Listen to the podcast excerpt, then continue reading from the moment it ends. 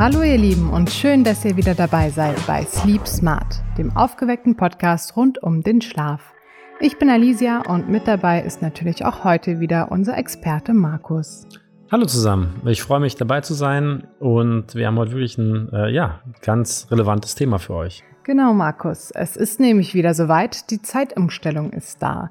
Dieses Mal ähm, ja in eine eher angenehme Richtung. In der Nacht von Samstag auf Sonntag werden die Uhren nämlich wieder von 3 auf 2 Uhr zurückgedreht und wir wechseln von der Sommerzeit in die mitteleuropäische Zeit, also die Winterzeit. Das heißt, ähm, ja, wir gewinnen in der Nacht eine ganze Stunde dazu und können also prinzipiell erstmal eine Stunde länger schlafen. Dafür wird es dann am Morgen wieder früher hell und abends schneller dunkel. Soweit so gut? Aber die zusätzliche Stunde wirft viele Menschen doch ja, viel mehr aus der Bahn, als man eigentlich denken könnte. Und ich selbst habe das auch schon öfter erlebt, dass ich mich gerade nach der Zeitumstellung eben in den ersten Tagen sehr müde und träge fühle und auch einfach nicht gut schlafe. Deshalb sprechen wir heute darüber, wie man am besten mit Zeitumstellungen umgehen kann, damit der Körper sich eben sehr schnell an eine neue Zeit anpassen kann. Ja, die Zeitumstellung, die äh, ehrlich gesagt regt mich das ein bisschen auf, weil das ist echt sehr oldschool. Die kommt nämlich aus einer Zeit des Ersten Weltkriegs, das ist ja mittlerweile auch schon über 100 Jahre her. Und man hat damals das Ziel gehabt, was zu dieser Zeit sicherlich auch sinnvoll war, irgendwie Energie einzusparen, da man gerade in den Sommermonaten äh, dann die künstliche Beleuchtung am Abend runterfahren konnte. Aber wie gesagt, äh, das ist 100 Jahre zurück und heutzutage äh, macht die Zeitumstellung äh, aus dieser Perspektive überhaupt keinen Sinn mehr und hat sogar den gegenteiligen Effekt. Also es ist höchste Zeit, daran etwas zu ändern. Würdest du dann sagen, wir hängen da also eher irgendwie an der Tradition oder an Gewohnheiten fest? Oder warum schafft man die Zeitumstellung nicht einfach ab? Also mich nervt sie ja auch total. Ja, ich denke mal, das ist eine Sache, was sich einmal eingebürgert hat, braucht Zeit, um wieder dann anders zu machen. Und äh, Experten sind sich da ja schon viele Jahre einig, dass man dieses Thema der Zeitumstellung endlich abschaffen sollte. Es wird auch auf EU-Ebene, soweit ich es weiß, schon seit 2018 diskutiert. Es gab auch interessanterweise EU-weite Online-Befragungen, in denen 84 Prozent der Teilnehmer wirklich gesagt haben, dass sie keine Zeitumstellung mehr haben möchten. Und die Beteiligung in Deutschland war auch hier besonders hoch. Und äh, wann aber die EU entsprechende Pläne umsetzt, das ist leider noch nicht absehbar, aber meiner Meinung nach höchste Zeit und durchaus überfällig. Ja, das sehe ich auch so. Und ähm, wenn so viele Menschen das natürlich auch fordern in dieser Befragung, dann hat das vielleicht auch einen Sinn. Aber das dauert ja immer bekanntlich eine Weile, bis da konkrete Entscheidungen gefällt werden. Aber wenn es denn zu einer Abschaffung käme oder kommt, welche Zeit würde man denn beibehalten? Die Sommer- oder die Winterzeit? Also da gibt es auch schon ganz interessante Meinungen zu von Fachgesellschaften und man hat sich wirklich auf die Winterzeit geeinigt. Vor allem die Deutsche Gesellschaft für Schlafforschung und Schlafmedizin hat sich das Thema mal angeschaut und die Winterzeit wird dann auch als Normalzeit quasi bezeichnet. Das liegt daran, weil in der Winterzeit bzw. Normalzeit das Tageslicht, vor allem der Blaulichtanteil des Sonnenlichts, was ja der Hauptzeitgeber für unsere innere Uhr ist, quasi am besten verfügbar ist. Und dieser hohe Blaulichtanteil, den haben wir am besten dann auch über den Tag verteilt in der jetzigen Winterzeit. Und deswegen ist das die Zeit, die man dann beibehalten sollte. Also wenn wir irgendwann mal in die Winterzeit umstellen, dann auch in dieser Zeitzone einfach fortlaufend bleiben sollten. Die Umstellung auf eine Sommerzeit hingegen wäre eher schlecht. Also gerade diese eine Stunde weniger Schlaf am Morgen hat wirklich den akuten Effekt eines Schlafmangels und kann auch dann in gewissen Jahreszeiten dazu führen, dass man einfach sehr viel Tageslicht hat, weniger schläft prinzipiell und es führt natürlich dann auch zu Konzentrations- und Leistungseinbußen bei Erwachsenen oder auch vor allem bei Kindern. Ja, das wissen wir auch. Der Deutsche Lehrerverband sogar, der hat sich auch ähm, häufig schon gegen diese Umstellung auf die Sommerzeit ausgesprochen, weil ähm, man das wirklich akut merkt, dass dann auch gerade Kinder in den Morgenstunden nicht so konzentriert sind. Hm, alles klar. Aber ähm, bis es eben vielleicht irgendwann mal zu dieser Abschaffung äh, der Zeitumstellung kommt, müssen wir irgendwie damit leben. Erklär uns doch kurz, warum diese eine Stunde Unterschied mit so vielen Problemen für unseren Körper verbunden ist. Ja, wenn wir die ähm, Zeit umstellen, klingt das erst erstmal ganz banal für viele, vielleicht sagen, eine Stunde, die kann ja gar nicht so viel ausmachen. In der Tat ist es aber so, dass die eine Stunde schon auch für viele merklichen Effekt hat. Und die Zeitumstellung, die jetzt bevorsteht, also im Herbst, wenn wir dann von der Sommerzeit in die Winterzeit umstellen, ist es für viele einfacher ertragbar, weil die sagen, okay, ich kann eine Stunde jetzt morgens länger schlafen. Nichtsdestotrotz ist es so, dass sich der Rhythmus um eine Stunde verändert. Das heißt, wir stehen morgens von Natur aus meistens trotzdem früher auf und werden abends früher müde. Das kann für viele Berufsgruppen zum Teil, die auch abends länger arbeiten müssen, dann schon ein Problem sein, weil die einfach früher müde werden während ihrer Arbeit und der Rhythmus gerät einfach auseinander. Beim einen mehr, beim anderen halt weniger. Jeder Mensch ist anders in Bezug auf solche Anpassungen aber kaum jemand bleibt völlig unbeeinflusst. Und vor allem stark betroffen sind ältere Menschen meistens, Säuglinge und Kinder auch, deren Organismus sich äh, mit so Anpassungen an Zeitumstellungen einfach schwerer tut.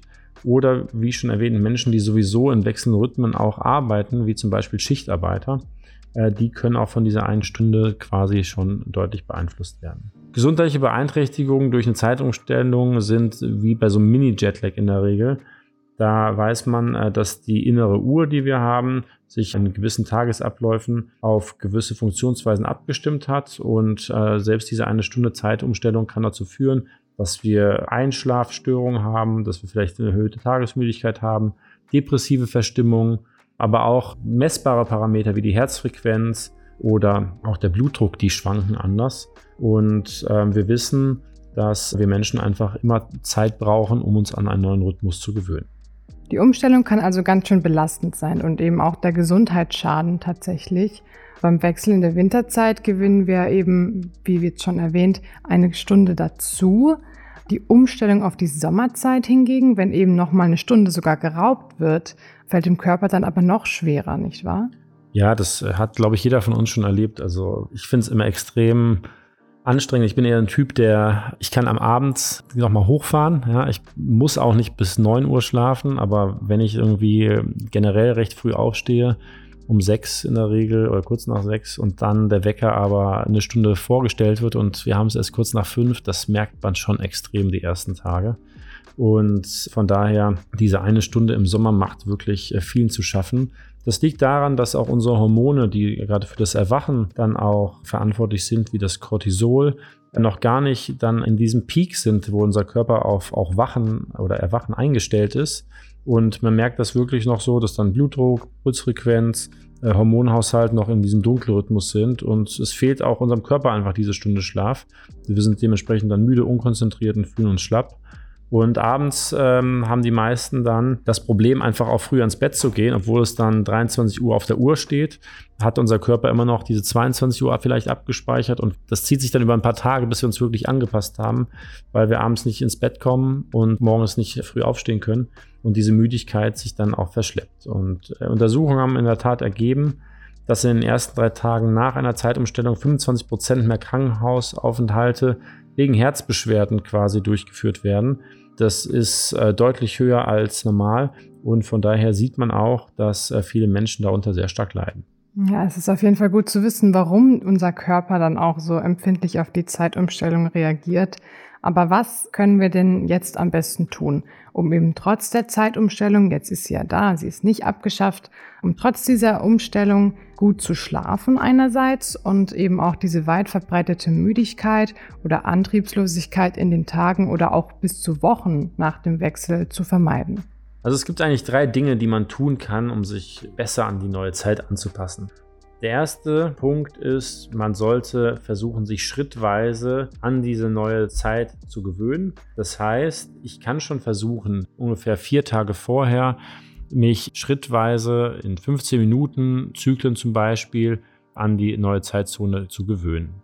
In dem konkreten Fall jetzt zur Winterzeit heißt das, ich fange vielleicht schon am Freitag an oder am Donnerstagabend idealerweise dass ich äh, eine Viertelstunde länger wach bleibe und morgens dafür ein paar Minuten länger schlafe. So kann ich innerhalb von vier Tagen diese eine Stunde langsam schon ja, meinen Körper dran anpassen lassen. und auch im Endeffekt dann am ersten Tag nach der Zeitumstellung nicht mit diesen negativen Konsequenzen rechnen. Ein zweiter Punkt ist, weil wir ja wissen, dass Tageslicht ein Taktgeber für unsere innere Uhr ist, dass ich mich viel draußen aufhalte, also versuche auch am Tag der Umstellung, idealerweise auch schon am Tag davor, viel Tageslicht zu konsumieren, um die Anpassung des Körpers zu unterstützen. Und äh, das funktioniert auch äh, in der Regel sehr gut, vor allem wenn es draußen noch hell ist dass ich länger außen aufhalte, um die innere Uhr besser zu synchronisieren. Also der dritte Tipp wäre, dass ich auch körperliche Aktivität nachgehe. Körperliche Aktivität kann auch sehr gut dabei helfen, unsere innere Uhr zu synchronisieren. Und äh, vor allem, wenn ich abends länger aktiv bleibe, dann äh, bleibt mein Körper auch länger in Schwung, der Kreislauf bleibt äh, in Schwung, der Stoffwechsel ist aktiviert, die Immunproduktion läuft weiter und ich kann mich einfach schneller anpassen. Ziel ist ja bei dieser jetzigen Zeitumstellung, dass wir abends eine Stunde länger wach bleiben und morgens dafür eine Stunde länger schlafen dürfen. Von daher ähm, idealerweise nicht schon um sieben aufs Sofa legen, weil ich dann vielleicht sogar wirklich schneller einschlafe und morgens schneller aufwache. Danke für deine Tipps, Markus. Ja, die Zeitumstellung bringt unseren Biorhythmus und die innere Uhr eben ganz schön aus dem Gleichgewicht. Und bis der Wechsel vielleicht doch hoffentlich irgendwann mal abgeschafft wird, können wir unseren Körper mit diesen drei einfachen Maßnahmen unterstützen. Zum einen eben können wir unseren Schlafrhythmus und unsere Schlafroutine bereits vor der Umstellung schrittweise anpassen. Zum anderen sollten wir in der Zeit der Umstellung, also in den Tagen nach und vor der Umstellung, aber auch generell für die Gesundheit eben sehr viel Zeit an der frischen Luft verbringen, möglichst viel Tageslicht tanken und auch an kalten oder ungemütlichen Wintertagen irgendwie aktiv und in Bewegung bleiben. Ja, da sagst du was ganz, ganz Wichtiges. Gerade im Winter sind wir ja wirklich vermüht müde und brauchen vielleicht etwas mehr Schlaf als notwendig, zumindest glauben wir das. Das ist normal und natürlich. Das liegt auch daran, dass durch das geringere Tageslicht der Körper natürlich auch dann ein bisschen mehr Melatonin bildet und wir einfach einen erhöhten Müdigkeitsgrad auch haben. Aber am besten aktiv bleiben, auf den Körper hören und äh, man kann natürlich auch ruhig etwas länger schlafen. Haben ja gelernt, dass Schlaf auch eine wichtige Rolle fürs Immunsystem spielt, was natürlich in den Wintermonaten ganz, ganz förderlich sein kann. Ja, dann nehmen wir uns auf jeden Fall für den Winter vor, ausreichend viel zu schlafen. Ich bedanke mich nochmal für die Tipps, Markus, und ähm, hoffe, dass wir natürlich alle schnell und fit in der Winterzeit ankommen und die kalte Jahreszeit dann auch aktiv und ja, mit einer Menge Energie genießen können.